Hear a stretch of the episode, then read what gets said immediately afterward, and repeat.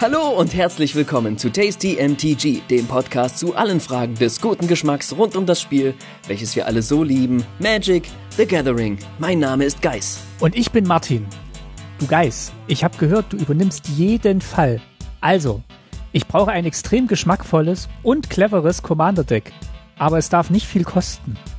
Dies ist ein spezial gelagerter Sonderfall und ich weiß auch schon, wer ihn lösen wird. Ich hole mir heute Hilfe vom ersten Detektiv Justus Jonas, dem zweiten Detektiv Peter Shaw und verantwortlich für Recherchen, äh, Recherchen und Archiv ist Bob Andrews.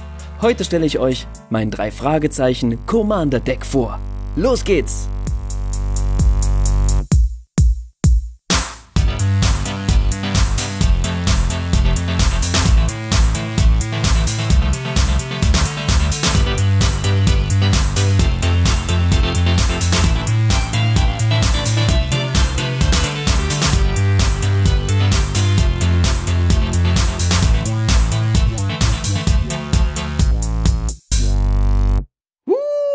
Martin, es ist fertig. Ich habe so lange dran gebastelt und heute kann ich's vorstellen. Mein drei Fragezeichen Deck. Und für mich ist es auch noch sehr, sehr neu, äh, denn ich habe es auch noch gar nicht so richtig in Aktion gesehen, obwohl ich es ja bestellt habe, wie ich am Anfang erzählt habe. Hast du schon bestellt? Na doch, einmal hast du dagegen gespielt. Ja. Äh, und ich habe es aber selber erst drei, vier Mal gespielt oder so. Und ich baue natürlich auch permanent irgendwie was um. Aber so wie es jetzt ist, gefällt es mir schon ganz gut. Und so ist es ein cooler erster, vielleicht sogar mittlerweile zweiter Entwurf, den, äh, das, was mir einfach riesen Spaß macht, den zu optimieren. Und ich werde heute ganz, ganz viel darüber sprechen, ähm, wie ich das Deck gebaut habe was das Deck soll und was es uns über die drei Fragezeichen erzählt und warum überhaupt drei Fragezeichen und so weiter. Ich freue mich schon total drauf, bin ein bisschen aufgeregt. Sowas haben wir bei Tasty MTG ja noch nicht gemacht. Quasi ein Deck-Tech. Ähm, und es wird nat natürlich ein, ein super Tasty Deck-Tech sein. Aber davor machen wir noch eine kleine Vorspeise und dann steigst du ein mit deinem Deck. Genau. Zur Vorspeise ähm, gibt's einen Protein-Milchshake. Ähm, denn, und hier das kleine erste drei Fragezeichen Fun Fact, der arme Justus, dem ja bescheinigt wird, dass er ein bisschen fülliger sein soll, der muss ja permanent Diäten machen oder hat er zumindest eine Zeit lang getan. Und den Proteinmilchshake, den hat er tatsächlich in der äh, Folge 50, der verschwundene Filmstar, zu sich nehmen müssen. Und den nehmen wir mal als kleinen Appetizer, als Vorspeise.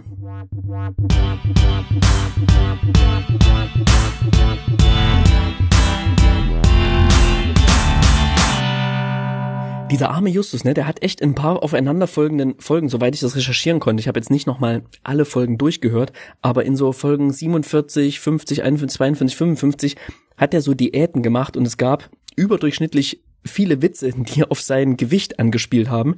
Und dann verschwand das meines Erachtens nach so ziemlich komplett. Was ganz okay ist. Ähm, es kommt, es kommt hier und da nochmal wieder raus, dass er nicht der sportlichste ist oder so. Aber ähm, er muss zumindest nicht so Sachen machen wie die Energiediät oder die Butterbrot-Methode anwenden, ja, oder in einer Folge macht er auch einfach FDH, hahaha, äh, ja, genau. Wer hat ihm die denn verschrieben immer? Das hat er selber gemacht, glaube ich, meistens. Aber ich, ich bin drei Fragezeichen Fan, aber ich bin jetzt auch nicht der Mega-Experte. Es gibt ja Leute, die ja sowas wie ein grafisches Gedächtnis haben, was bei Hörspielen einem nicht so viel bringt, aber sich sehr, sehr viele solche kleinen Details merken können und die auch irgendwie so statistisch zusammenfassen können. So krass bin ich nicht drauf. Aber ähm, ich habe alle Folgen auf Kassette und bin ein riesengroßer Fan nach wie vor. Wir unterhalten uns gleich noch ein bisschen über die drei Fragezeichen und yes. unsere persönliche Verbindung dazu. In der Vorspeise wollten wir jetzt ganz kurz darauf eingehen, wie man denn überhaupt so ein Commander-Deck oder ein Deck überhaupt plant, äh, strukturiert ähm, und zwar welches Tool man dazu benutzt welches Werkzeug. Denn äh, mhm. ihr habt vielleicht alle auch zu Hause, wie ich und Geis auch, eine große Sammlung an Magic-Karten, vielleicht auch eine große Sammlung mhm. an Decks, die in irgendwelchen Boxen zusammenliegen und habe dann das Problem, wie weiß man denn jetzt, welche Karten habe ich schon, welche Karten brauche ich noch, wo sind diese Karten überhaupt? Hatte ich nicht mal noch doch noch den schwarzen Lotus? In welchem Deck ist der denn gelandet? ja, so geht's mir auch. Und ähm, ich kann nicht. dir verraten, Guys, ich habe sehr viele, ich habe sehr viele Tools durchprobiert und bin immer noch nicht so richtig glücklich. Und kurz vor der Sendung hast du mir jetzt aber eins empfohlen, über das wir gleich noch ein bisschen ausführlicher sprechen werden. Na, ich habe jetzt für das drei Fragezeichen Deck habe ich Architect genommen und finde es ganz okay, habe aber jetzt auch nicht so die krasse Expertise. Was für Tools hast du denn alle schon ausprobiert? Also ich habe angefangen, und das habe ich auch sehr lange benutzt, Tapped Out weil es eben den Vorteil hatte, ich kann meine Sammlung dort verwalten und kann die Karten hinzufügen und auch einstellen, welche Sprache habe ich von der Karte, aus welchem Set ist mhm. die Karte. Und der große Bonus für mich war, ich konnte mit Decks anlegen und durch ein Icon in meinem Inventar konnte ich sehen, welche Karte ist in welchem Deck und konnte auch vergleichen, wenn ich ein Deck plane, wo ist äh, die Karte, also habe ich diese Karte überhaupt schon im Inventar. Und irgendwann ist diese Funktion rausgefallen, weil da irgendwas im Hintergrund umgeändert wurde.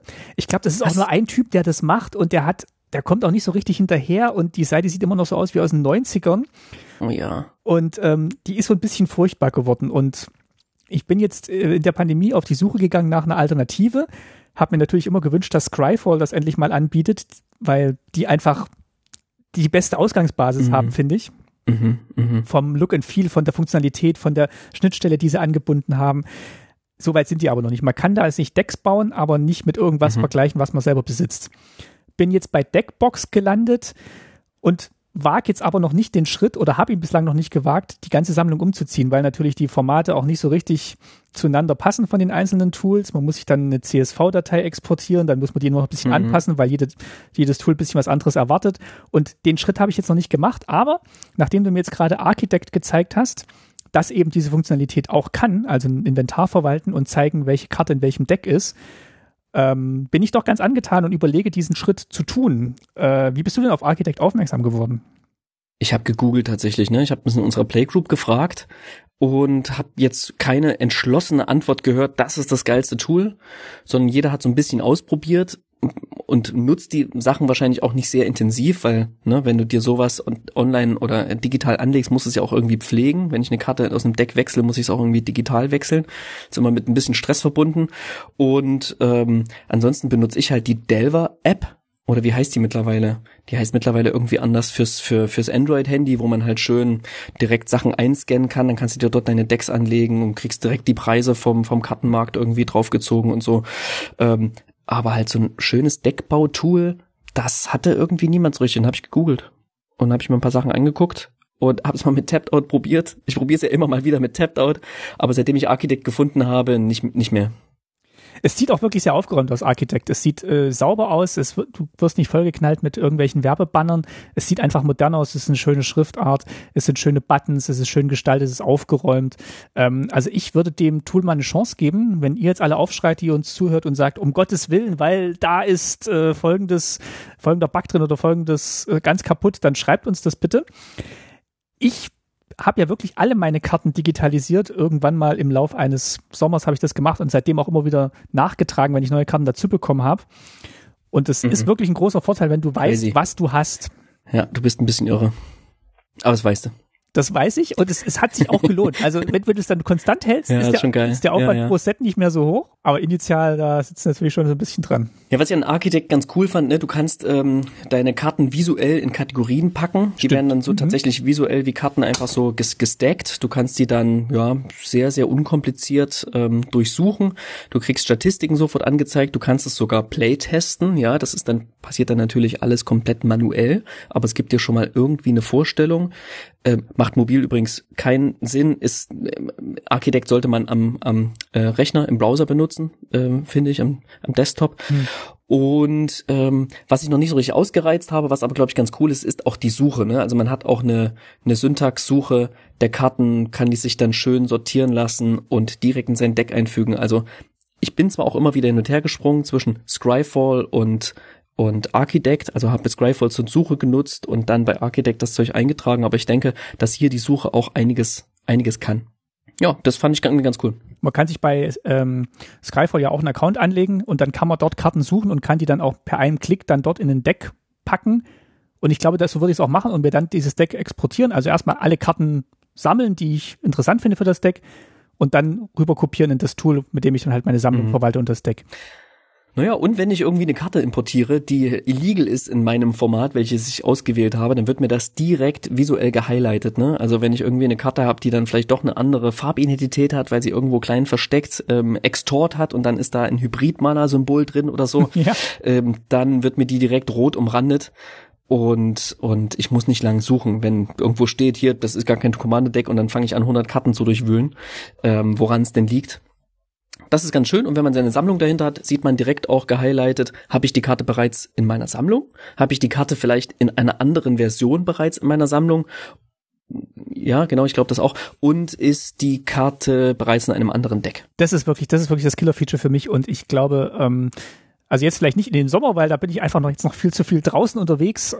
Aber äh, ich glaube, im Winter setze ich mich dahin und übertrage meine Sammlung von Tapped Out dahin. Es ist ja schon Wahnsinn, wie viel Zeit man auch als Magic-Spieler unabhängig vom Spielen mit dem ganzen Spiel verbringen kann.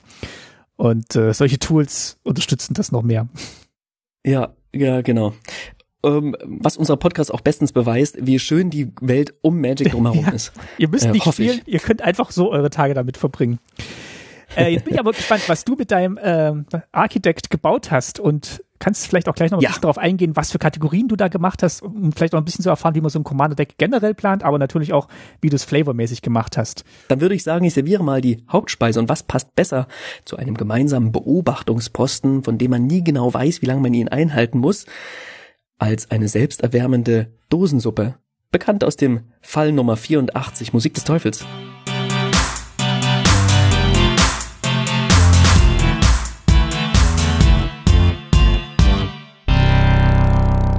Hey, lass uns doch am Anfang erstmal ein bisschen allgemein über die drei Fragezeichen sprechen, bevor wir jetzt gleich in deine Decktech einsteigen. Denn ähm, du hast eine ganz tolle Kindheitserinnerung vermutlich an die drei Fragezeichen und ich auch. Ja, ich bin ja, so wie du auch, ein Kind des Ostens. Das heißt, eigentlich ohne die drei Fragezeichen aufgewachsen. Ähm, in der DDR gab es die drei Fragezeichen irgendwie nicht und es hat auch in der DDR nicht den Weg zu uns rübergefunden. Wir haben das dann später nach der Wende erst bei einem Westbesuch von Freunden geschenkt bekommen. Und zwar waren meine ersten beiden Folgen die schwarze Katze und die flammende Spur. Genau. Und dann dann ging's los, dann war kein Halten mehr. Meine Mutter hat die nämlich auch sehr gern mitgehört und hat dann angefangen, diese ganzen Kassetten zu kaufen, immer mehr. Und heute habe ich alle jede einzelne Folge auf Kassette. Das ist irgendwie ganz cool. Ist auch die einzige Sammlung, die ich komplett habe. Das ist faszinierend, dass du tatsächlich gleich vom Hören sprichst. Ich wusste lange Zeit gar nicht, dass es da eben auch Hörspielkassetten gibt. Also es war mir schon bewusst, dass es zu vielen Büchern, zu Kinderbüchern auch Hörspielkassetten gibt. Mhm. Ich kenne die drei Fragezeichen tatsächlich auch erst im Westen. Wir sind ja ausgereist 89 ähm, kann man in meinem anderen Podcast Staatsbürgerkunde nochmal nachhören. Ähm, wir sind ja ausgereist. ja, unbedingt solltet ihr tun. Und sind in so ein kleines, kleines Dorf im Schwarzwald gekommen und da war ich in der Bücherei, in der örtlichen und habe dort eben diese drei Fragezeichen Bücher ausgeliehen und hatte dann auch so zwei, drei ähm, Taschenbücher-Versionen geschenkt bekommen. Und so mhm. bin ich da rangekommen. Da war ich zehn, elf, zwölf und habe mir dann wirklich nach und nach alle Bücher ausgeliehen und fand die super spannend zu lesen, auch teilweise wirklich gruselig. Musste dann abends immer abbrechen, äh, mhm. weil es mir dann zu gruselig war und am nächsten Tag weiterlesen. Habe auch schöne Erinnerungen, wie, man, wie ich mal Bücher mit in den Urlaub genommen habe. Da sind wir mit dem Schiff und Rad durch Holland gefahren und habe ich abends immer noch drei Fragezeichen gelesen. Also es hat mich, hat mich wirklich gefangen genommen und begeistert, die Bücher und die Geschichten. Die drei Fragezeichen sind ein Stück Kindheitserinnerung, was eine gesamte Generation mitgenommen hat in, in ihr Erwachsenendasein. Ich weiß nicht, wie viele Kinder drei Fragezeichen hören. Es gibt ja drei Fragezeichen Kids und die drei Ausrufezeichen und viele weitere Produkte. Das heißt, die Marke an sich in irgendeiner Form, die hat es auch irgendwie in die Kinderzimmer geschafft, wieder, glaube ich. Aber bei den, den drei Fragezeichen sind es hauptsächlich Erwachsene, die ich kenne, die drei Fragezeichen hören, oder ausschließlich Erwachsene, die drei Fragezeichen hören. Und ähm, so wie die meisten, man sagt ja immer, drei Fragezeichen hört man zum Einschlafen. Ähm, bei mir alles. Also ich habe es zum Einschlafen gehört. Ich höre das das quasi zum, zum Bügeln, ja. Das ist auch so eine klassische Beschäftigung, bei der man drei Fragezeichen hört. Und früher natürlich auch als Kind äh, habe ich ganz viel gepuzzelt dabei und ähm, heute ist heute ist auch für mich so ein wenn ich mal so für mich sein will, dann ist so ein entspannender Abend irgendwie ein altes Computerspiel anschmeißen, ja, keine Ahnung, Siedler oder sowas und dann drei Fragezeichen dazu laufen lassen. Ähm, am besten eine Folge, die man schon tausendmal gehört hat, wo man, die man irgendwie halt mitsprechen kann. Ähm, da geht's einem, da geht's mir einfach gut. So.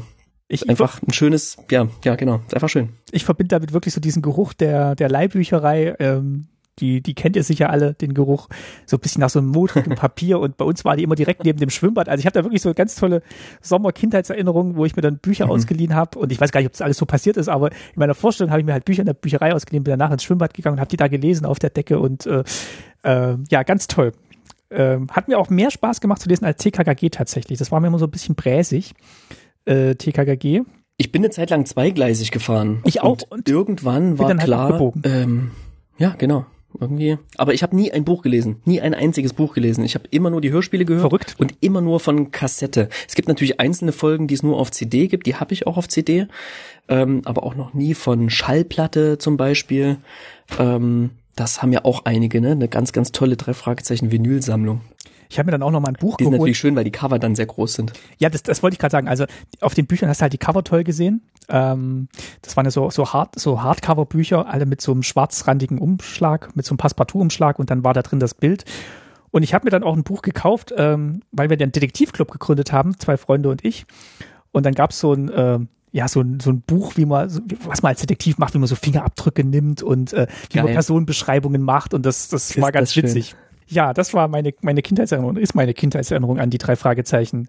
Und ja, und Entschuldige, ich wollte ich, Nein, ich war, ich war fertig. Ich wollte langsam auf Magic einbiegen, aber du hast. Äh, ja, genau, das wollte ich auch gerade okay. sagen. Ne? Also die drei Fragezeichen sind so ein Hobby, was mich seit jeher begleitet, aber immer getrennt war von allem.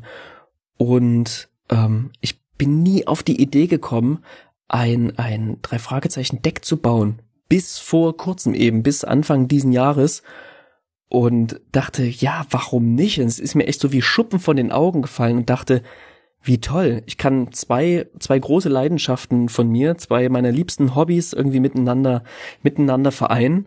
Und äh, das, genau das habe ich hier, das habe ich hier getan. Ich kann ja mal kurz drauf eingehen, was so der, der Ausgangs, der Ausgangspunkt mhm. war.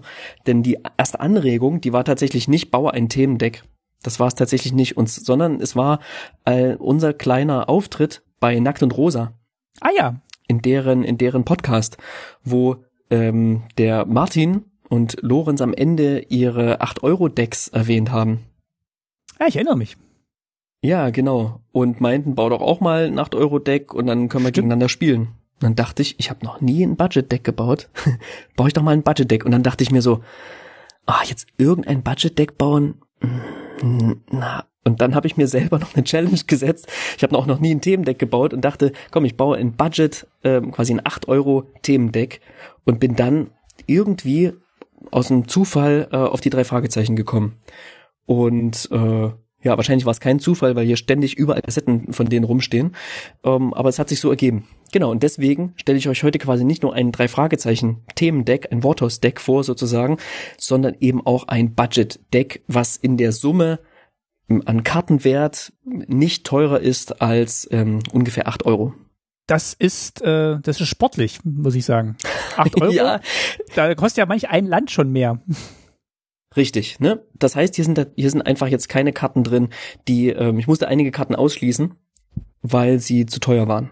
Die habe ich jetzt nicht in dieses Deck rein, reingenommen. Ähm, genau, und auf die kann ich kann ich auch später später auf jeden Fall noch mal noch mal eingehen.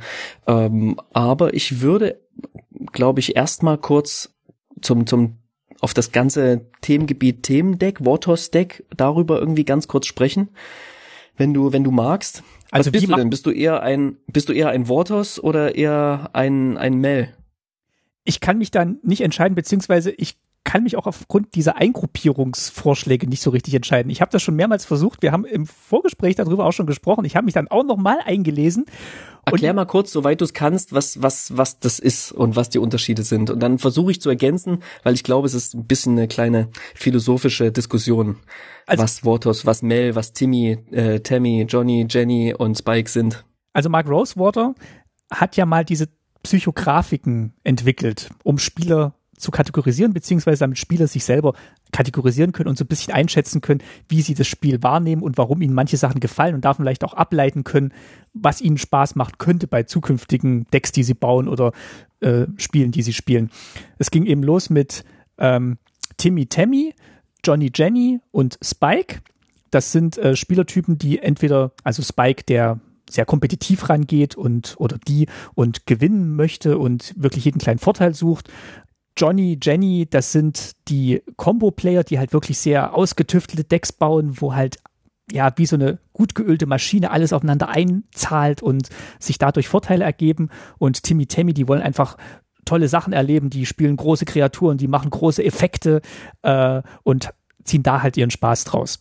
Und später hat Mark Rosewater das erweitert um zwei ähm, ästhetische Psychografiken oder Psychogramme, weiß gar nicht, Psychogramme, ne? Psychogramme, ja. Mhm.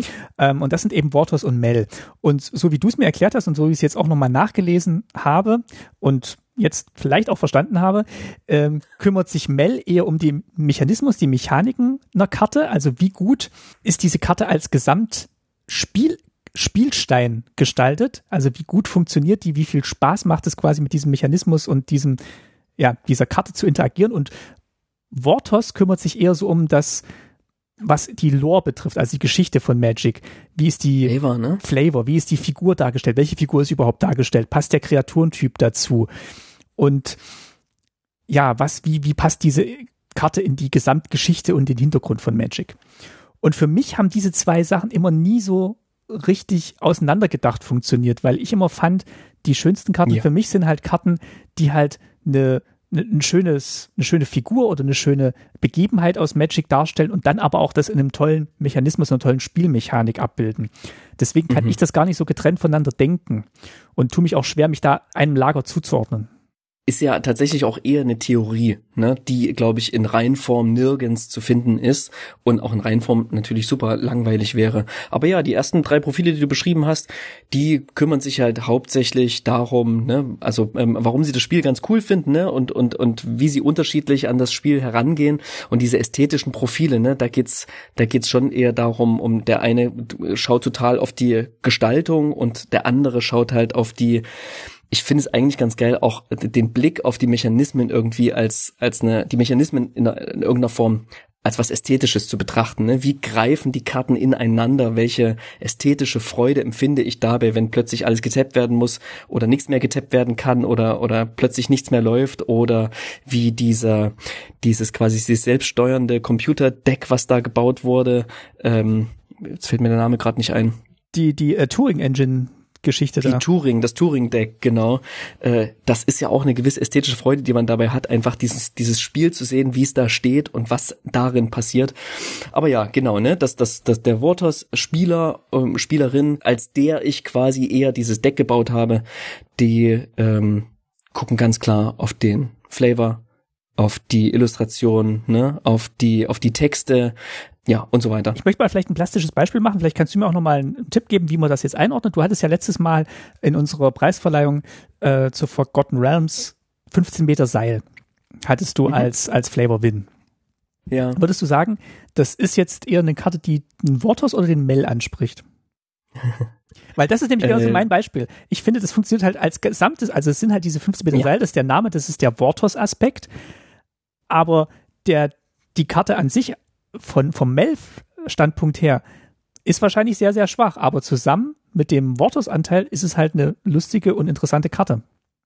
Ich glaube, der Mel findet so richtig gut, wenn er sie dann auch noch passend funktional einsetzen kann und wenn nicht nur der Flavor dasteht, sondern mhm. keine Ahnung, das Seil kann ja Mauern überklettern sozusagen. Ne? Wenn Mauern jetzt ein ernstzunehmender Teil von Magic wären, dann wäre das wahrscheinlich eine Karte, die man auch sehr gut spielen kann, womit Mel dann wiederum noch mehr anfangen könnte oder die Karte womöglich noch besser finden würde. So würde ich es mir erklären, aber ja. Ich glaube, wir sollten mal eine Folge zu dem Psychogramm machen. Ich denke auch, lass uns das hinten anstellen. Ich habe mir ein Vortex-Deck gebaut, das heißt, ich habe super viel auf die den Flavor geachtet, aber ich habe natürlich auch darauf geachtet, dass ein Deck dabei zustande kommt, ja, was irgendwie Mechanismen hat, die ineinander greifen und die zusammen Spaß machen und irgendwie auch in sich ein Stück drei Fragezeichen Geschichte vermitteln. Dann gebe ich vielleicht noch kurz einen Hinweis, bevor du jetzt loslegst und uns mitnimmst in dein Deck. Das kommt der Monolog. Nee, ähm, ja, Entschuldigung. Nee, ich werde ihn auch immer wieder unterbrechen durch äh, kluge Sachfragen. Bitte. Unbedingt. Wenn ihr das jetzt mitverfolgen wollt und ihr in der Nähe eines Rechners oder eines mobilen Endgerätes seid, was ihr vermutlich seid, wenn ihr das hört, dann könnt ihr Geist Deck jetzt aufmachen und mitgucken, denn ich denke, du wirst das teilen auf Architect, ne? Du hast das jetzt öffentlich gemacht. Ja, in den Show Notes ist der Link. Und ihr seht dann auch, in welche Kategorien Geist da gemacht hat. Die wird er euch gleich vorstellen. Und das heißt, ihr könnt jetzt, während er drüber spricht und ich dazwischen frage, mitfiebern und mitgucken und äh, mit überlegen, ob das alles so Hand und Fuß hat, was er erzählt. Und ja, Geist. Hand dann. und Fuß. Hand und ähm, Fuß. Sinn, Sinn und Verstand. Nee, nee, Herz und Seele soll es hauptsächlich haben. Darum geht's, darum geht's vordergründig. Ähm, Herz und Nieren. Dann Hals über Kopf geht's los.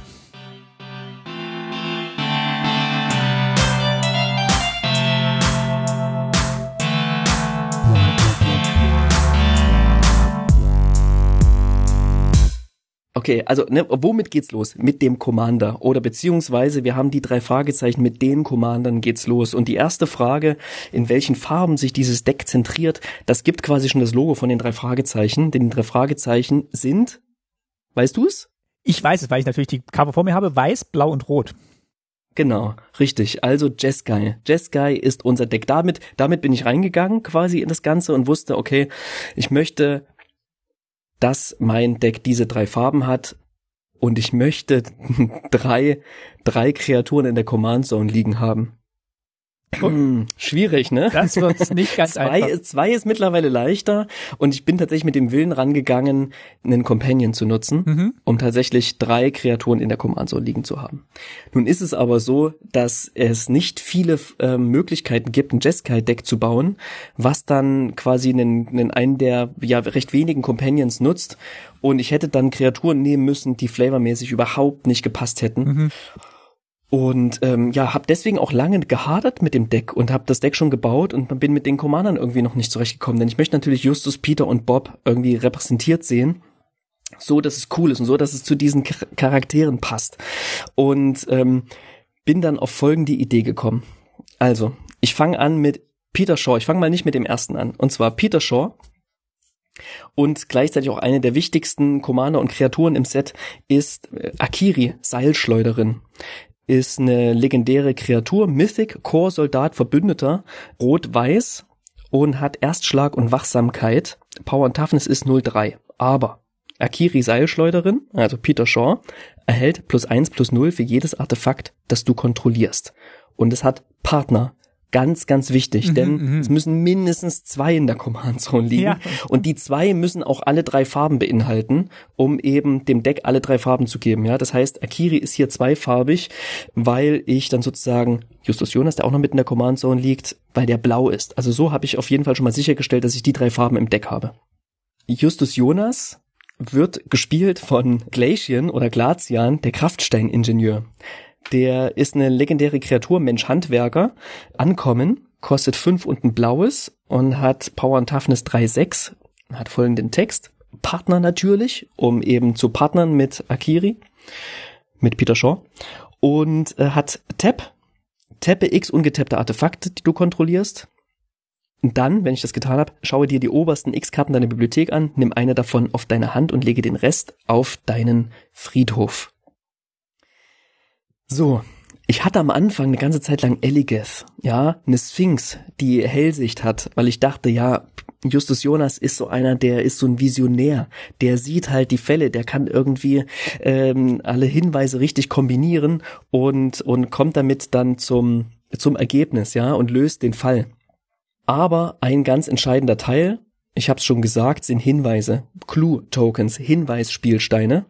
Und die behandle ich hier quasi so, also Artefakte werden hier behandelt wie Hinweise. Und wenn man das im Kopf hat und dann Glacian liest, dann ist es quasi Teppe X ungetappte Artefakte. Ne? Also mhm. nutze deine Hinweise, die ich kontrolliere, dann schaue ich mir die obersten Karten der Bibliothek an, kann quasi da noch tiefer reingraben und die richtige raussuchen.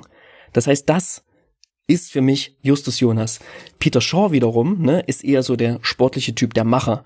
Der wird eben durch diese ganzen Hinweise, durch die Artefakte verstärkt. Je mehr Hinweise er hat, je mehr konkreten Hinweise darauf, wer der Übeltäter ist, wer auch immer, ne, überwältigt er auch gern mal irgendwie den Bösewicht und ähm, ist einfach ein sehr, sehr sportlicher. Ne? Also es gibt Sehr noch eine andere Akiri, ne, den Fearless Voyager oder so, aber das ist Peter Shaw nicht, denn der hat auch ziemlich oft Angst. Ja, das ist irgendwie so ein ähm, ganz, ganz, ganz, ganz witziger, ja, witziger Zwiespalt, in dem er da steckt. Ne? Es ist ein bisschen ein Schisser, aber der überwindet seine Angst immer wieder und ja, hilft eben genauso dabei, auf manchmal oder meistens körperlichere Art und Weise die Fälle zu lösen.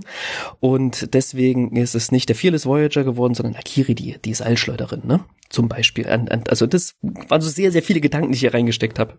Jetzt fehlt ja noch der dritte im Bunde. Richtig, der dritte, Bob Andrews. Oh, hab ich mich schwer getan, weil ich einfach das wirklich mit dem Companion nicht hinbekommen habe. Irgendwann habe ich aufgegeben und habe halt gesagt, okay, dann dann ist halt Bob in der Bibliothek. Der ist auf Recherche. Und als ich das laut ausgesprochen hatte, hat alles in meinem Leben Sinn gemacht, ja. Bob Andrews ist auf Recherche und seine Karte ist in der Bibliothek. ähm, er wird gespielt vom, vom verwegenen Ermittler. der verwegene Ermittler ist eine ja doppelseitige Karte und ist auf der Vorderseite eine Ankommen, Kreatur, Mensch, Räuber. Hm, ja, ne, so. Es passt nicht alles, aber ähm, der Rest passt, finde ich, sehr, sehr gut. Eine 2-1, äh, kostet 1 und ein blaues. Und wenn ich einen Hinweis opfere, transformiere ich den verwegenen Ermittler. Wenn jemand ein verwegener Ermittler ist, dann ist es Bob Andrews. Das stimmt. Und dann transformiere ich ihn in eine 3-2, den Überbringer dramatischer Neuigkeiten. Ja, er kommt quasi, er opfert die Hinweise, kommt mit seinen Erkenntnissen von der Recherche zurück und überbringt dramatische Neuigkeiten und ist dann kein Räuber mehr, sondern ein Mensch, Zauberer. Es passt so wunderbar. Er war auch der erste, Cover. der so Computer bedienen konnte und sowas. Ne, es ist ja 79 kam 1979 kam die erste drei Fragezeichen Folge raus. Das heißt, sie sind auch immer mit den ganzen Technologien und so mitgegangen und irgendwann kam dann eben auch die Computer auf und Bob Andrews war der erste, der immer mit demselben Tippgeräusch der Tastatur piep, piep, piep, piep, piep. So, drei Fragezeichen Freunde werden jetzt wahrscheinlich hoffentlich laut aufschreien. Ähm, das ist ein Geräusch, was ich mein Leben nicht vergessen werde. So, und der kommt zurück, der hat Bravour. Das heißt, immer wenn ich nicht Kreaturen Zauberspruch wirke, dann kriegt er plus eins plus eins. Und immer wenn der Über Überbringer dramatischer Neuigkeiten einem Spieler Kampfschaden zufügt, stelle Nachforschungen an. Das heißt, der sammelt dann noch mehr Hinweise, aber halt in Action. Nicht mehr auf Recherchen in der Bibliothek, sondern halt, wenn er im Kampf geschehen ist. Ganz fantastisch. So, das, das sind die drei Fragezeichen. Ne? Das heißt, ähm, ja, Artefakte sind ein, sind ein wichtiges Thema. Und genau, und davon konnte ich mich dann sehr, sehr entspannt sozusagen entlanghangeln und den Rest des Deckes bauen. Ganz kurz, was der Gameplan ist, den füge ich quasi noch hinzu, die geben den ja quasi ein bisschen vor. Also im Early Game, da ähm, bringe ich früh Akil, also Peter ins Spiel, äh, habe ganz viele Karten, die eben Artefakt-Tokens machen. Das sind Hinweise, das sind aber natürlich auch Schätze. Komme ich, gehe ich später noch drauf ein, weil die drei Fragezeichen suchen natürlich ganz, ganz oft auch nach Schätzen. Und ähm, äh, im Midgame setze ich dann quasi meine Gegner, GegnerInnen ordentlich mit, mit Peter Shaw unter Druck, verteile natürlich auch Commander Damage, wenn man mit Commander Damage spielt sozusagen und ähm, bringe gleichzeitig parallel dazu ähm, Justus ins Spiel. Der verschafft mir einen Kartenvorteil, füllt auch gleichzeitig meinen Friedhof, damit ich dann im Late Game sollte noch irgendjemand sozusagen leben, dass ich dann quasi die von äh, Justus abgeworfenen Karten ins, zurück ins Spiel bringe und das passt insofern ganz gut in den Flavor, da ja ein zentraler Ort der drei Fragezeichen ist der Schrottplatz, ja, so eine Sammlung von weggeworfenen Artefakten. Deswegen habe ich auch ein bisschen Artefakt äh, Re äh, Re Recursion quasi, äh, womit ich dann so ein paar Sachen wieder aus dem Friedhof, aus dem Schrottplatz, wie ich den Friedhof jetzt hier nennen würde, wieder ins Spiel bringe. Also das ist so, das ist so die, die Idee. Ich stelle Nachforschung an, ich suche nach Schätzen und wenn ich genug davon habe, dann kann ich eben mit, mit Peter den, die anderen GegnerInnen unter Druck setzen und das Spiel hoffentlich gewinnen damit. Wie bist du denn jetzt dann weiter vorgegangen? Hast du dich jetzt eher am großen drei Fragezeichen Universum orientiert oder an einzelnen Folgen? Wolltest du jetzt speziell eine, eine, eine Folge nachspielen oder nachstellen oder hast du jetzt tatsächlich so eine Mischung aus beiden gemacht? Also einerseits Universum, andererseits vielleicht auch konkrete Ereignisse, die in einzelnen Folgen passiert sind. Ja, einzelne Karten bilden einzelne Ereignisse ab und Mhm. ich glaube, ich habe sogar ein bisschen darauf geachtet, dass möglichst viele Folgen sozusagen erwähnt werden oder irgendwie drin drin vorkommen. Es macht es natürlich auch einfacher. Ne? Die drei Fragezeichen sind eine riesige Welt. Es gibt hier und da sogar übernatürliche Erscheinungen, die sich dann zwar alle immer als irgendetwas Menschengemachtes oder irgendein Werk von VerbrecherInnen irgendwie herausstellen, aber das ist eine ganz, ganz tolle Welt, die man mit sehr, sehr vielen Magic-Karten sehr gut abbilden kann. Also ich würde sagen, für Einsteiger eine sehr schöne Welt, auf die man zugreifen kann und man kann sicherlich auch sehr, sehr viele andere Decks draus bauen, als, als ich es getan habe. Ich habe mich natürlich ein bisschen an den Mechanismen entlang gehangelt, habe quasi immer geguckt, was könnte mechanisch gut passen und habe dann geschaut aus diesem ja, ja, Recherchefundus an Karten, die mechanisch einigermaßen passen würden, was passt denn flavormäßig auch gut dazu. Die Struktur von so einer Geschichte ist ja auch immer ungefähr ähnlich. Das heißt, man, diese Varianten entstehen ja dann eher durch die, durch die Geschichten, durch die einzelne, das einzelne Setting. Das heißt, man kann da auch Mhm. wirklich, glaube ich, sehr grob drüber fliegen und dann aber auch viel tief reintauchen und alles passt auch ein bisschen Ja. zusammen. Was natürlich irgendwie schon vorgegeben war für mich, war durch den durch den Mechanismus, den ich gewählt habe, Nachforschung, Nachforschen, dass, dass, so dass ich quasi zu diesen Hinweisspielsteinen komme. Es war, war damit so ein bisschen auch die Welt vorgegeben natürlich, ne? Denn dieser Mechanismus, der den gab es hauptsächlich in Shadows over Innistrad und Eldritch Moon. Mhm. Und ein ganz, ganz tolles Set, ne? Man kommt irgendwie in diese vermeintliche Zombie-Welt hinein und dann laufen da plötzlich so Ermittler durch die Gegend, stellen Nachforschungen an, ähm, man sucht nach Beweisen, nach Hinweisen und es, es gibt so ein, also das hat, war, war ein Set, was glaube ich sehr, sehr viele sehr positiv überrascht hat. Es gab diese schöne Rätselgeschichte, ne, wo dann plötzlich Emrakul aufgetaucht ist und vorher gab es nur Hinweise. Also in Shadows of Hinstad gab es eine ganze Menge Hinweise und die ähm, Online-Community hat dann gerätselt, hey, was ist denn hier los? Welche, welches Ding ist denn hier verantwortlich? Wer, ähm, es war so ein richtiges kleines Whodunit, ne, so ein, ähm, so ein, so ein Krimi-Genre. Wer, wer war's? Wer, wer ist jetzt hier der Übeltäter, die Übeltäterin? Und es war dann die große, böse Emrakul. Das war toll. Und ja, dieses Detektiv-Setting, das war irgendwie ein Teil, ja, was so das dunkle, düstere, zwielichtige, das war mit drin, aber natürlich gleichzeitig auch Rocky Beach, die Heimat der drei Fragezeichen, ne? das sonnige Kalifornien, ja. die Wüste Nevadas, genau und und und eins noch, ähm, Kaladesh ist auch einiges drin, ne? weil es geht viel um Artefakte, mhm. ähm, die drei Fragezeichen sind so, ja, passen auch gut in die Welt der Bastler und Tüftler äh, hinein und deswegen gibt es auch einige Karten aus, aus Kaladesh.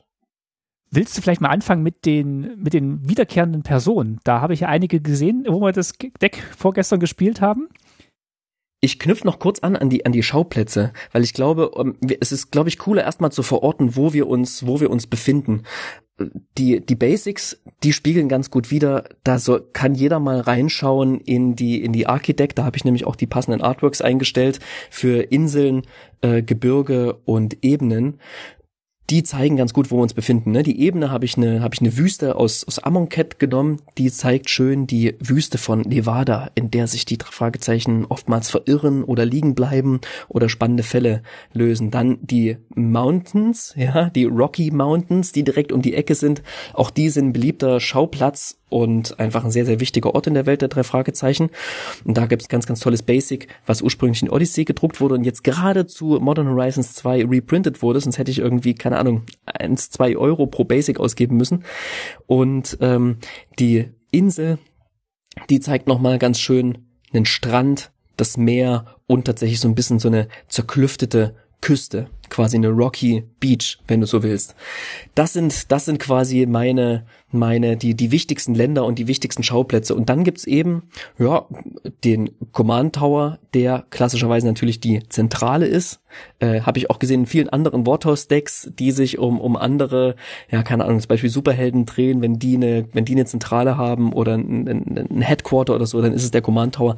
Auch hier bei mir ist es so, und äh, die Zentrale hat sehr, sehr viele Geheimgänge, die zu ihr führen, die Not Geheimgänge zu erreichen. Das ist natürlich die äh, Rogues Passage. Mit der ich nebenbei dann natürlich ganz gut auch noch meine Akiri, mein Peter Shaw, wenn er sehr, sehr stark ist, unblockbar machen kann. Ich sehe hier noch äh, zum Beispiel das äh, Desolated Lighthouse, was natürlich auch so ein ganz klassischer Ort ist in vielen Detektivgeschichten und bei den drei Fragezeichen auch, also der verlassene Leuchtturm. Genau, in Anspielung an Folge 171, das Phantom aus dem Meer. Also ich habe auch eine große Liste gemacht, wo ich fast jede Karte, fast jeder Karte eine, eine Episode zuordnen konnte und auch für mich rauszufinden, macht das überhaupt Sinn. Aber ja, es gibt super viele interessante, interessante Orte. Was habe ich, was habe ich noch? Ancient Den, die uralte Höhle, ist ein Artefaktland, ne? passt natürlich ganz gut ins Deck. Passend zu Folge 19, äh, der Teufelsberg. Das war auch eine meiner ersten Episoden und ganz, ganz schön gruselig, wie es da immer so durch die Höhle hindurch heult. Ich muss immer ein bisschen hin und her gucken, ne? Den, den Great Furnace auch noch, das rote Artefaktland, das ist der, äh, die große Schmelze, ja, auch spielt an auf die Episode 119, der geheime Schlüssel. Den geheimen Schlüssel habe ich übrigens auch noch als Artefakt im Deck. Aber ja, so gehen wir hier durch. Das ähm, Anspielung auf meine meine Lieblingsfolge der Fragezeichen ist das Labyrinth der Götter. Deswegen habe ich auch hier das Labyrinth ähm, von Skophos aus ähm, Teros Beyond Death mit reingenommen. Das ist die günstige Version von Maze of If, weil du ja bei 8 Euro bleiben musstest. Genau, ja, ja. Ich habe immer schön, bei Scryfall kann man ja auch die, die, ähm, die Kosten einer Karte mit eintippen. Das klappt mal mehr, mal weniger gut, denn das muss ich ja die Karten dann auch irgendwie vom Card Market ziehen. Genau, manche Karten zeigt es dir sehr, sehr preiswert an, obwohl sie recht teuer sind. Manche Karten zeigt es dir genau andersrum, sehr teuer an, obwohl sie sehr preiswert sind. Und bei manchen Karten findet er gar keinen Preis. Ja, das war so ein bisschen Pi mal Daumen und am Ende dann nachjustieren, was den, was das Budget anbelangt. aber ich habe erst mal geguckt immer nach Karten, die eigentlich nicht 50 Cent überschreiten, auch wenn es hier und da bei einzelnen Karten das natürlich getan hat. Akiri beispielsweise ist ein, ist ein relativ äh, teure Kreatur, wenn man überlegt, dass es ein, dass es ein ähm, Commander-Deck ist. Für die habe ich am Ende bezahlt äh, drei Euro. Ich glaube, wenn man die Card Market Preise zugrunde legt, ist es ein bisschen weniger quasi. Das nimmt dann quasi einen sehr, sehr großen Teil des Budgets weg. Ähm, der Effekt sorgt aber dafür, dass man dann mit relativ vielen preiswerten Karten sie bedienen kann äh, und stärker machen kann. Das soweit das, äh, das Setting. Ne? Es gibt noch viele, viele Anspielungen. Die Remote Island ist auch eine meiner Lieblingsepisoden, Folge 100. Da, da sind die drei Fragezeichen auch auf einer, auf einer entlegenen Insel eben, so wie der, wie der Name schon sagt, auf der toten Insel und äh, lösen dort einen super, super spannenden Fall. So wie jeder Fall total spannend ist. Ja, also hier ist eine gute Mischung aus das sonnige Kalifornien, da wo wir uns eh schon befinden, und Anspielung auf einzelne Episoden, immer auch geguckt, dass es einigermaßen zum Gameplan passt. Sehr schön. Also äh, ich erinnere mich da jetzt nicht an so viel wie du, aber ich erkenne natürlich schon einiges wieder. Also ich habe wirklich auch die früheren Bücher hauptsächlich gelesen und ja, also man kommt auch schon beim Lesen in dieses in dieses Feeling rein von den drei Fragezeichen. Also das ist schon mal gelungen. Genau, dann wen habe ich denn noch im Deck außer den drei Fragezeichen? Ich würde mal so durch so ein paar Schlüsselfiguren hindurchgehen. Ja, gerne. Ich habe zum Beispiel hier natürlich den Master Thief, den Meisterdieb. Es gibt so ein paar Karten, die einfach allein wegen des Titels äh, passen sind. Ich wollte natürlich irgendwie den, den großen Erzrivalen Victor Eugene abbilden, den großen Meisterdieb. Und den habe ich eben in der Karte Meisterdieb gefunden. Also so so einfach ist es manchmal eben auch die Suche. Bei manchen muss ich ein bisschen länger gucken. Ich habe ähm, äh, Skinny Norris, das ist so ein ja, Jugendlicher, der um die Ecke wohnt und der die immer ein bisschen hänselt und sie aufzieht und mit dem sie, mit dem sie quasi nicht so wirklich befreundet sind, aber der ist auch drin. Und zwar in der Illustration von Joven oder Joven. Ah, da habe ich fast vermutet, dass der das ist, genau. Und der, der aber nie äh, so richtig äh, dann doch die, die Ermittlungen blockiert. Ne? Der ist immer nur so als Störenfried da und als, äh, als roter Hering, aber ist nie der eigentliche Gegenspieler. Nicht immer, nee, nee. Oft sind sie auch am Ende recht freundschaftlich miteinander und es gibt so ein paar, paar, paar einzelne Episoden, wo die sich recht nahe kommen, aber am Ende wird immer wieder die, die Balance hergestellt und es bleibt dann doch irgendwie Skinny Norris, der nervige Typ von irgendwo, der, mhm. der die drei Fragezeichen hän, ja, hänselt, man kann es nicht anders sagen. Ist echt ganz, ganz süß, deren, ähm, deren Streit. Und Joven ist so ein Typ, Türsteher irgendwie, der kann, äh, ist eine, ist eine, ähm, eine legendäre Kreatur auch noch, drei und zwei rote für eine drei drei äh, Kreatur, die für drei rote Mana Tap einen Non-Creature Artifact zerstören kann. Der macht natürlich Sachen kaputt. Logisch, ja. Und natürlich auch Artefakte. Der klaut auch ab und zu mal Artefakte. Das macht jetzt die Karte nicht, aber ähm, das passt irgendwie so zu ihm, zu ihm als Raufbold. Wen habe ich noch? Ich habe ähm, Padim eingebaut, Consul of, of Innovation. Es ist ja eine, eine, eine Frau, ja, ein, eine, mhm. eine legendäre Kreatur. Und die hat vor allem, die gibt all den Artefakten Hexproof. Und es ist hier für mich Tante Mathilda, die gute Seele des Schrottplatzes, die Tante von Justus, ne, der wohnt ja quasi ähm, am im, quasi im Gebrauch, am Gebrauchtwarencenter Titus Jonas, das ist sein Onkel. Und äh, Tante Mathilda ist immer da, passt auf alles auf. Und ähm, nicht nur einmal ist sie quasi sozusagen der Deus, die Dea ex machina, wenn du so möchtest, die dann irgendwie rettend einschreitet und ähm, ja, genau, die drei Fragezeichen beschützt in irgendeiner Form. Darf ich raten, dass ähm, Onkel Titus der Master Trinketier ist? Nee, nee, ah, Titus, Titus Jonas ist, ich habe hier ein bisschen, ich habe hier ein bisschen rumge, rumgetrickst. Und zwar habe ich dann, was heißt getrickst? Ich habe ein bisschen geguckt, was die, was die machen. Der Master Trinketier, ähm, Titus Jonas ist nicht so der krasse Bastler. Ja, und der Master Trinketier ist natürlich also der meisterhafte Feinmechaniker, das ist der nicht. Der meisterhafte Feinmechaniker in der Geschichte ist eher der Opa von, von ähm, Peter. Mhm. Ben Peck heißt der. Der tritt leider nicht sehr oft auf, aber das ist wirklich ein meisterhafter Feinmechaniker. Ähm, Titus Jonas ist hier, wenngleich es als ähm, als Frau dargestellt ist, der ähm, Trophy Mage, die Trophäenmagierin. Denn ähm, wenn die Karte ins Spiel kommt, sucht sie dir aus der Bibliothek ein, ein, ein Artefakt mit Mana-Kosten, äh, Mana-Betrag drei aus und ähm, kannst du dann auf die Hand nehmen. Und das ist eher Titus Jonas, der weiß genau, wo sein Zeug auf dem Schrottplatz ist und, ah, und sucht dir genau das richtige Objekt raus. So, ne, der hat einfach total den Überblick, auch wenn es irgendwie ein für andere Augen ein Chaos zu sein scheint. Ne, die holt es zwar nicht aus dem Schrottplatz, aus dem Friedhof sozusagen, sondern aus der Bibliothek, aber hat für mich in dem Sinne am am besten gepasst. Ja, es gibt noch so, ich habe natürlich den den äh, die Inspektorin aus Traben, den Thraben Inspektor drin. Das ist Inspektor Cotter. Ähm, der dann am Ende immer die ganzen Gangster verhaften muss. Es, am Anfang gab es Kommissar Reynolds, den habe ich jetzt hier leider leider nicht drin. Ähm, da ist sozusagen immer auch noch inhaltlicher Platz.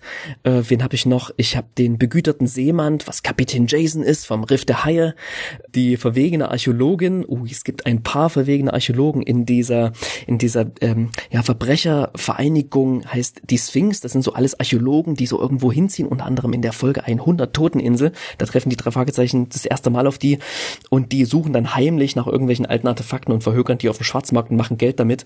Und deswegen ist die verwegene Archäologin die Anne Hedden aus dieser besagten Folge 100.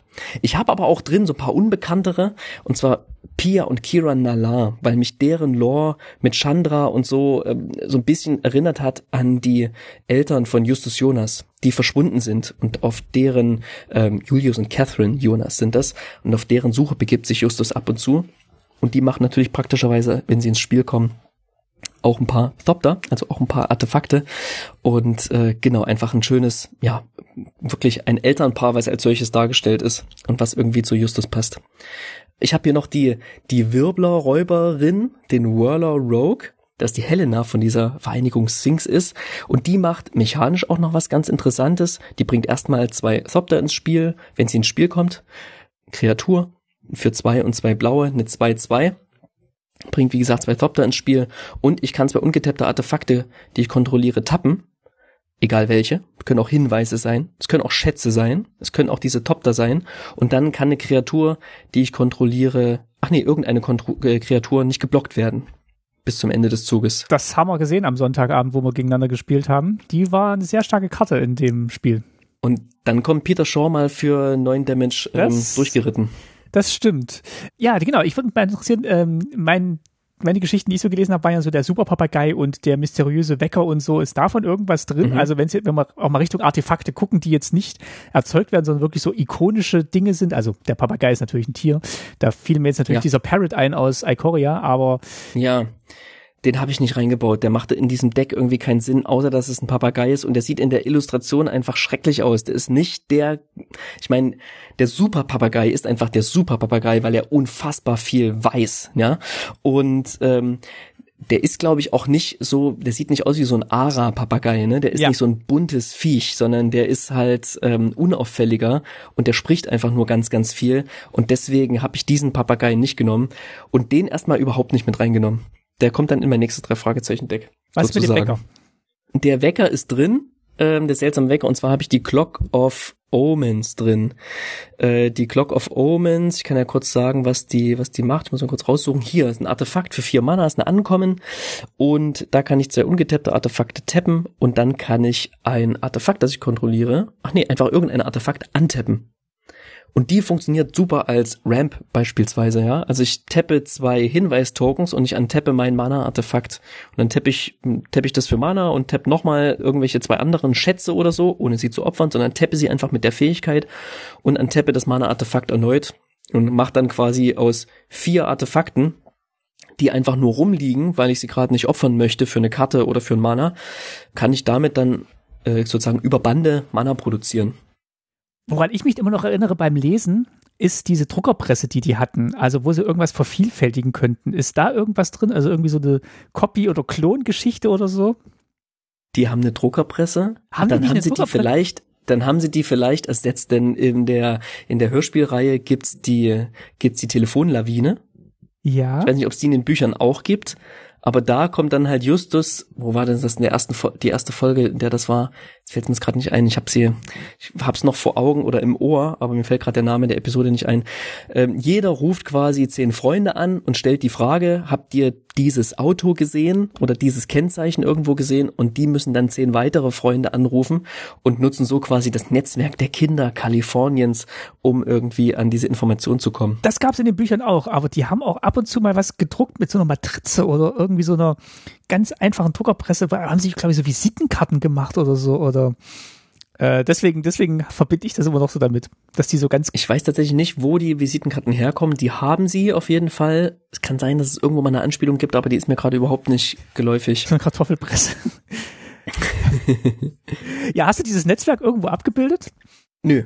Okay. Nö, habe ich nicht. Nö, nö, nö. Äh, es gibt wirklich so, so viele Dinge, ja. die ich, also vielleicht kommt es auch noch irgendwo rein. Ne? Also heute ist mir auch wieder was Schönes eingefallen, was irgendwie gepasst hätte, aber, aber nicht gepasst hat.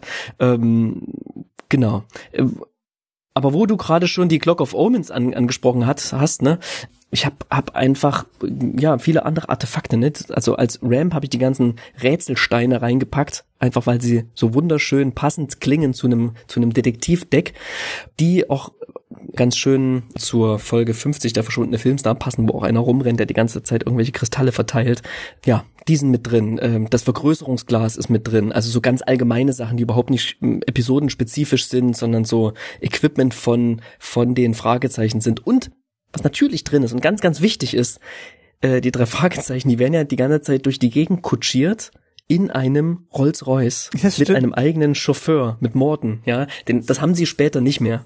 Aber gerade in den ersten Episoden, so in den ersten 100 Episoden passiert das recht häufig, dass sie in diesem Rolls-Royce rumgekutschiert werden, weil sie mal einen Fall gelöst haben, den man nie gehört hat in den Episoden, mal einen Fall gelöst haben, wo sie dann eben als Dankeschön ewiges Anrecht auf diesen Rolls-Royce und den Chauffeur bekommen haben. Und die wird dargestellt durch den Fleetwheel Cruiser, den Turbo Straßenkreuzer. Ah, ja, hab ich gerade gesehen. Einfach weil es ein, also äh, irgendwie müsste es müsste es irgendwie ein edleres, größeres Ding sein, so wie die ähm, äh, Skyship Sovereign oder sowas, aber ist natürlich ein Luftschiff, das wollte ich dann nicht. Also habe ich mir irgendwie das edelst aussehende äh, Auto genommen, Vehikel genommen, was ich finden konnte. Auch hier wieder passend natürlich ein Artefakt und es ist golden, denn der Rolls-Royce ist auch komplett aus Gold. Das, das ist vielleicht ein guter Punkt, um dich mal zu fragen, wo machst du denn dann die, wo ziehst du denn dann die Linie zwischen, das ist jetzt einfach eine witzige Karte, die was repräsentiert, was ich aus den Büchern kenne und die macht jetzt aber auch in meinem Deckplan Sinn. Das ist immer so für mich eine Schwierigkeit rauszufinden, äh, ich falle dann oft in die Kreativfalle und mache eine Karte rein, mhm. die zwar lustig ist und gut passt zu der Idee, aber eigentlich total Quatsch ist für das, was ich das Deck will. Ich find's total schwierig und deswegen hat's auch so ewig gedauert, bis ich dieses Deck gebaut habe. Ähm, Genau, weil manchmal hast du eine geile Karte, die mechanisch total Sinn macht und du kommst überhaupt nicht drauf, was, was soll, was, also entweder du siehst, die hat nichts mit den drei Fragezeichen zu tun oder du denkst dir so, das muss doch irgendwie passen, weil sie, die Karte so gut ist, ne? Äh, oder andersrum, die hat einen total coolen Flavor, aber die macht mechanisch einfach, och, irgendwas komplett anderes. Und ich hatte schon den Anspruch, ein Deck zu bauen, was ich gern spiele und nicht, was ich mal ausdecke, um einen Witz zu machen, sozusagen. Ne? Der, der Witz ist on top. Ja. Also, na, was heißt on top? Ich will's spielen können. So, sonst macht es für mich keinen, keinen Sinn. Das war mein, das war mein Anspruch. Ich möchte das spielen können und ich möchte es zeigen können und es soll auch powermäßig zumindest mit den Precons mithalten können. Das ist vielleicht auch ein guter Hinweis, äh, wenn jemand tatsächlich jetzt zuhört und das, das Prinzip anwenden möchte, dass, glaube ich, das Pendel immer Richtung Spielbarkeit des Decks schlagen sollte und jetzt nicht, ich erzähle mit 100 Karten eine lustige Bildergeschichte. Und ich sag mal so, es gibt so viele Magic-Karten, ich habe dann einfach auch vertraut, dass ich genügend finde, die mhm. in beide Kategorien quasi in Häkchen setzt. Ich habe ganz viele Karten, die sind so Anspielungen auf eine einzelne Episode und ich habe ganz viele Karten, die auf gar nichts anspielen, aber einfach so zum Thema passen. Ne? Fact or Fiction, Fakt oder Fiktion. Ist einfach ein cooler Titel. Also viele Karten, die vom Titel einfach sehr, sehr gut passen. Äh, das Böse entlarven. Nachdenken.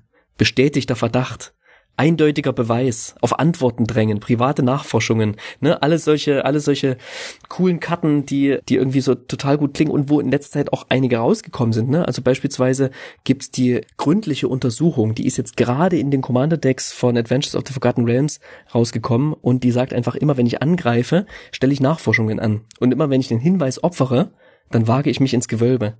Was könnte besser zu den drei Fragezeichen passen als diese Aneinanderreihung von Magic-Worten? Äh, und äh, genau so ist es. Die haben Hinweise, äh, die greifen an, die kriegen Hinweise, die äh, nutzen die Hinweise, um tiefer quasi dem, dem eigentlichen Kern des Geschehens auf den Grund zu dringen und wagen sich in diverse Gewölbe.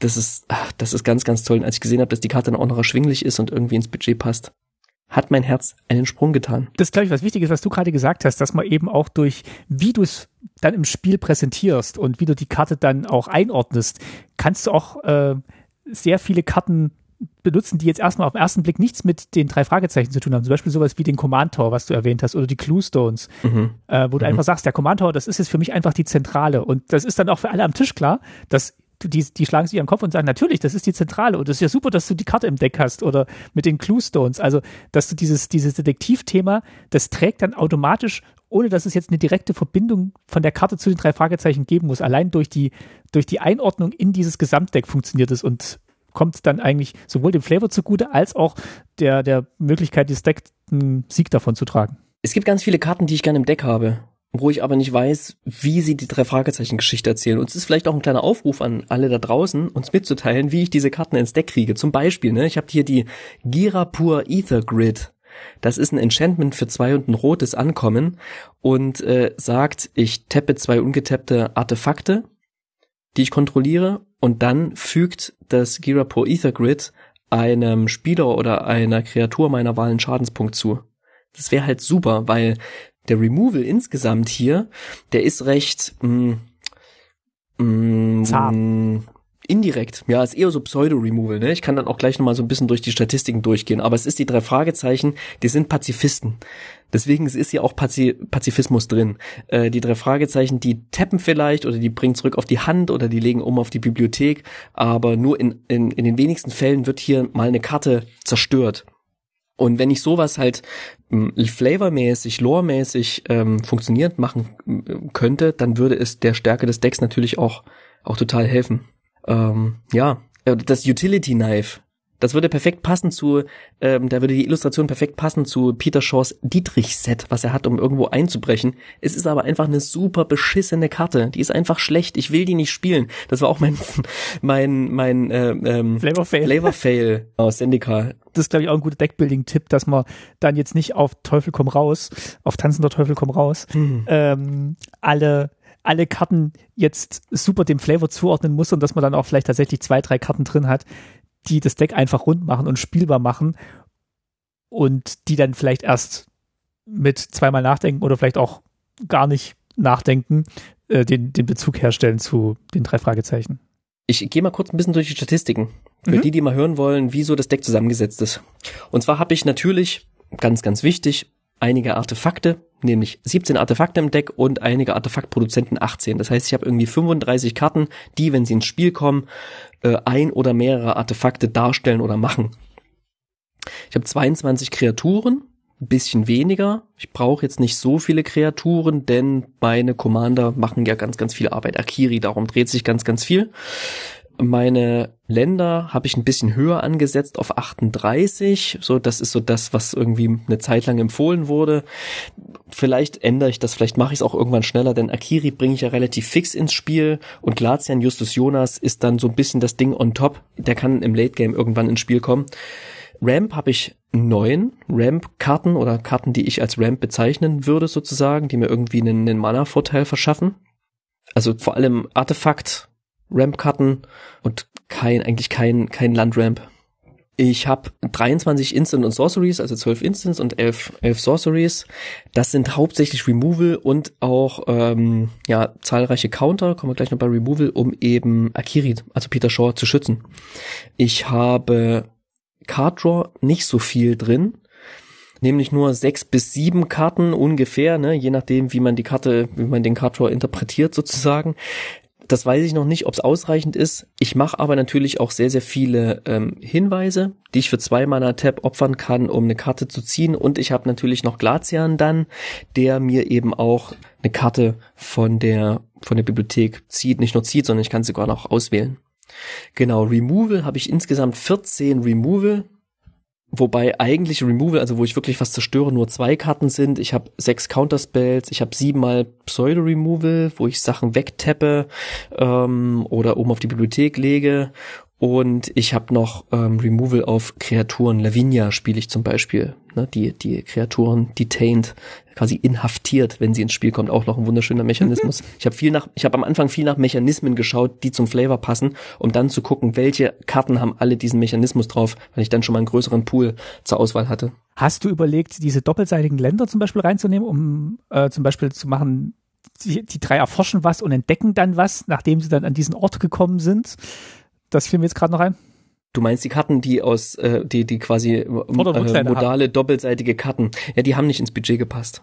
Okay, und was mir gerade noch einfällt, und das aber hauptsächlich in Grün stattgefunden hat, in Ixalan gab es ja diese Explore-Mechan, den Mechanismus, wo du halt ähm, mhm.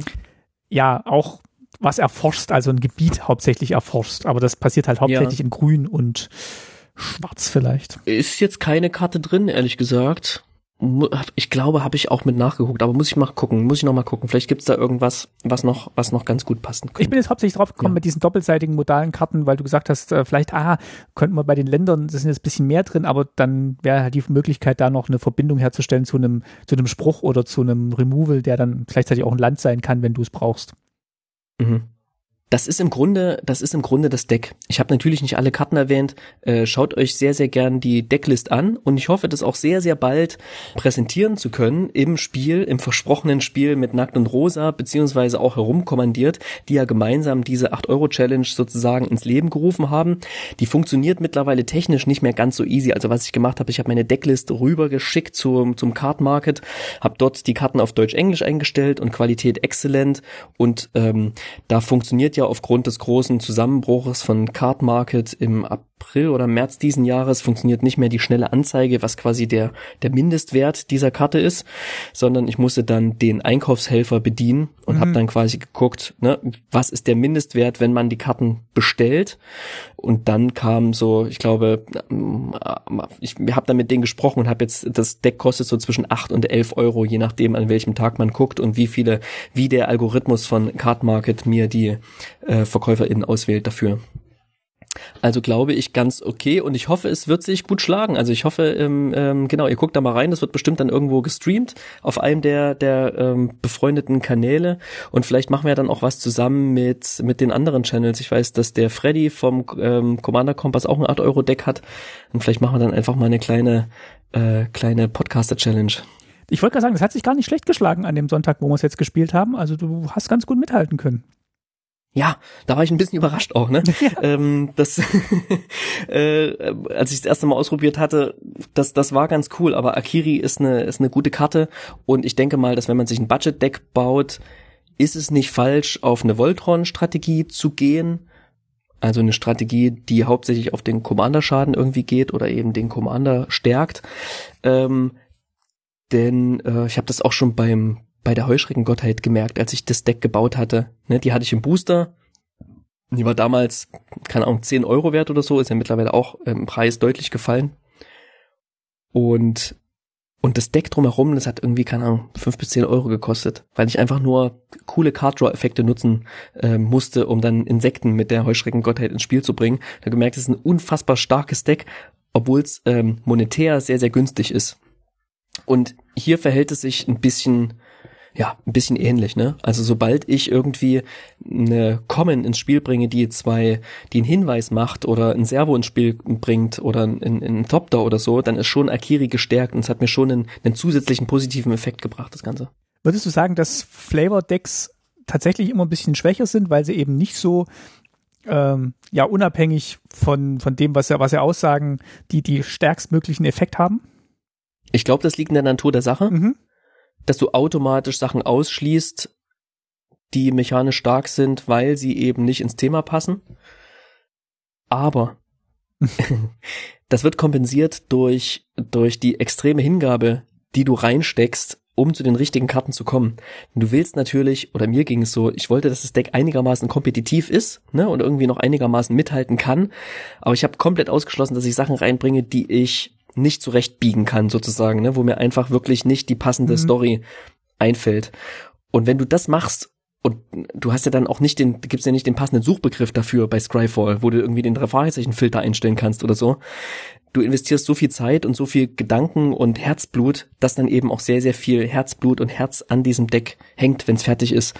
Und ähm, ja, ich baue natürlich auch gern mal ein Deck und achte nur auf die Mechanismen, aber ich werde definitiv auch noch ein anderes Deck so bauen. Es macht einfach so eine Freude, ist aber nicht einfach so von heute auf morgen gebaut, finde ich, sondern äh, das ist was, wo man sich viel Zeit lässt und was man, was wachsen darf.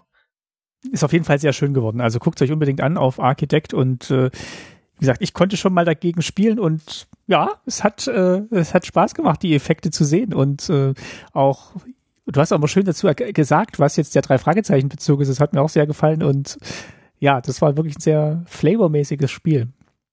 Wir können auch sehr, sehr gern noch meine, mein, mein Google Doc teilen, wo ich quasi jeweils nochmal dahinter geschrieben habe, hinter jede Karte, was der drei Fragezeichen Bezug ist. Das machen wir dann könnt ihr da auch sehr gerne nochmal reinschauen. Das irgendwie Tanz im Herrenhaus, ah, finde ich auch schön, ne? So eine richtige verzauberte Villa, Dance of the Mans, was dann irgendwie Artefakte aus dem Friedhof zurück ins Spiel bringt. Schöne Anspielung auf die Villa der Toten, ne? Klasse. Es gibt einfach so Sachen, die, die, die passen so wunderbar zusammen und dann, äh, dann, dann, also keine Ahnung, kriegen plötzlich Karten den Spielwert, die vorher, die den vorher nicht hatten, weil der Flavor ist einfach ein zusätzliches Value, was draufgegeben wird. Und äh, ja, deswegen sind jetzt so einfache Karten, keine Ahnung wie, ja, selbst wenn ich die, wenn ich mir die Basics anschaue und nebeneinander lege, dann sehe ich halt jetzt Rocky Beach und nicht mehr Amonkhet. Und äh, ja, genau. Das ist ein schöner Beitrag für unsere hoffentlich stark wachsende Reihe von flavormäßigen Decktags und ja, ich bin froh, dass du den Start gemacht hast mit dieser Idee und ja, so ein tolles Deck gleich am Anfang. Jetzt bist du dran. Ja, jetzt bist du dran. Ja, ich hatte ja, äh, ich verrate nicht, was ich, was ich äh, hatte. Ich stell's dann einfach vor, wenn es fertig ist, ne? Cool, genauso machen wir's. Dann würde ich sagen, servieren wir mal die Nachspeise, hä? Was genau. davon? Äh, meine Freundin, die ist ja auch großer drei Fragezeichen Fan und die kennt es auch von ja. den von den äh, Kassetten und die hat gesagt, die Nachspeise kann natürlich nur sein Tante Mathildas Kirschkuchen.